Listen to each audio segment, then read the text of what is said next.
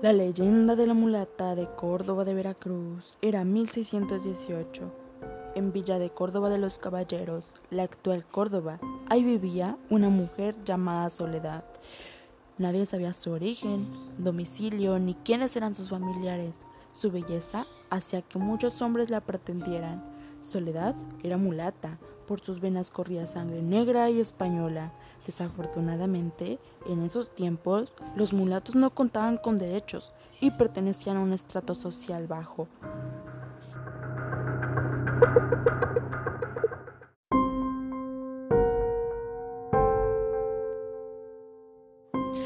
En el pueblo se rumoraba que Soledad era muy buena para curar por medio de hierbas y rituales. También se decía que podía predecir eclipses, conjurar tormentas, temblores y provocar enfermedades. Las mujeres, con un poco de envidia o solo por chisme o ambas cosas a la vez, aseguraban que tenía el poder de hacer que los hombres cayeran rendidos ante ella, siendo capaces hasta de pedirle matrimonio.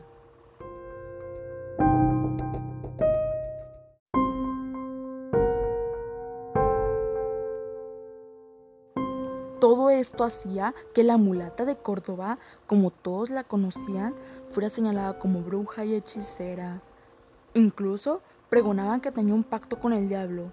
A pesar de su belleza, Soledad siempre fue huraña y prácticamente bateaba a sus pretendientes. Uno de ellos fue don Martín de Ocaña, alcalde de Córdoba. Después de haber sido rechazado, este señor quiso vengarse y utilizó todas las habladurías de muchos del pueblo en contra de ella para culparla de brujería. No conforme con eso, el muy ardido inventó que le dio una bebida para que perdiera por completo la razón.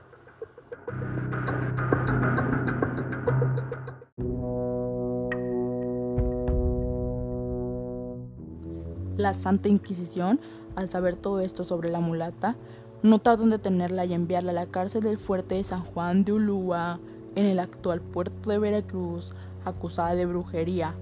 El castigo fue terrible, la condenaron a muerte. Aquí es donde entran los sucesos extraños. Pero cuenta la leyenda que, estando en prisión, Soledad convenció a un carcelero de que le consiguiera un trozo de carbón.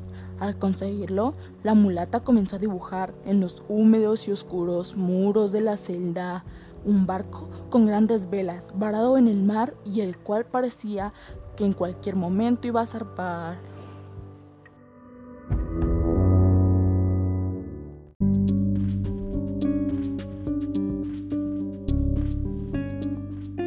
Un día comenzó una llovizna.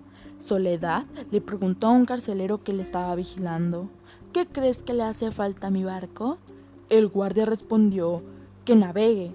Acto seguido, la mulata dio un salto a su barco formando parte del dibujo, subió a la nave y desapareció.